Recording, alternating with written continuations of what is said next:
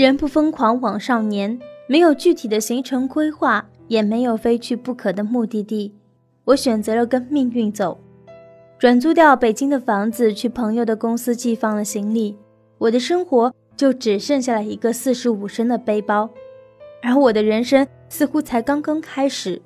一路向北，一路向西，再一路向南，东北、西北、西藏、尼泊尔，一路艰辛，一路精彩，一路还有那么点儿凄惨。惊魂记。开春后，从沈阳到长春的路上突然飞起了鹅毛大雪，实在有点诡异。真的是世界末日快到了吗？列车抵达长春，我背上了红色背包，走出火车站，去跟长春师范大学的台湾好友会合。你不是订好旅馆了吗？要不你先去把东西放下，我们再吃饭。台湾好友说：“好啊，不过这次我是一个人住一间。”真有点恐怖。由于天生缺乏安全感，平时我就害怕一个人住，甚至是睡太大的双人床都感觉恐怖。在旅行途中，我一直住在青年旅馆的多人间，价格便宜，还能结识新朋友。可惜长春偏偏就没有青年旅社，我只好订了另一家旅店。雪太大了，一路上没有车，我们只能一步一步地走过去。送我到达旅店，朋友先回学校，让我放了行李再联系他一起吃饭。送别朋友，我抖了抖身上的雪，走进旅店，径直走向干干净净的前台。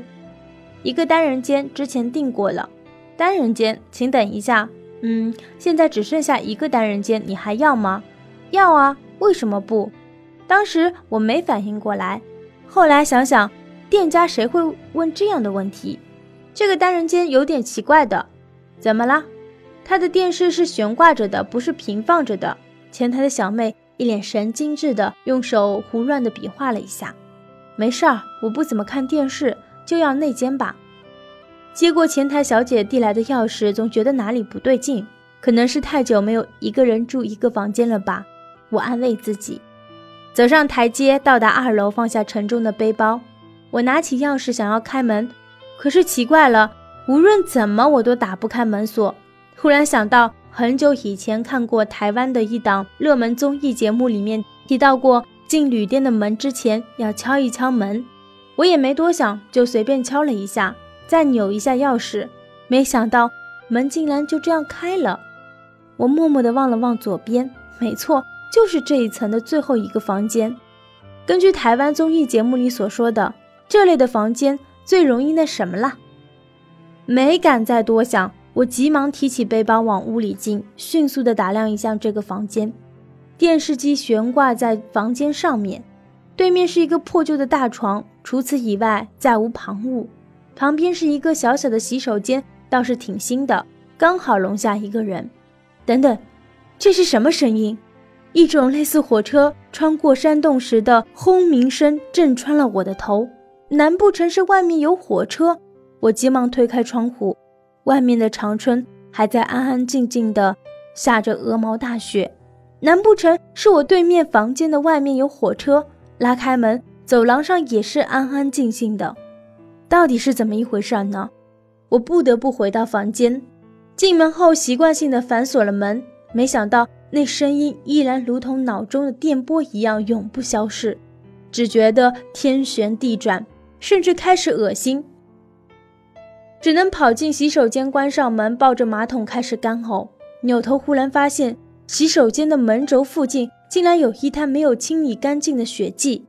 我大着胆子又凑近看了看，暗红色的血已经结痂，围着门肘子铺了一圈。我不由得又干呕了起来。没办法，真心没办法住。我忙掏出手机给朋友打电话。急急忙忙地把刚才的经历给他吐槽了一番，依旧感觉头晕脑胀，胃里翻腾。你赶紧换一家吧。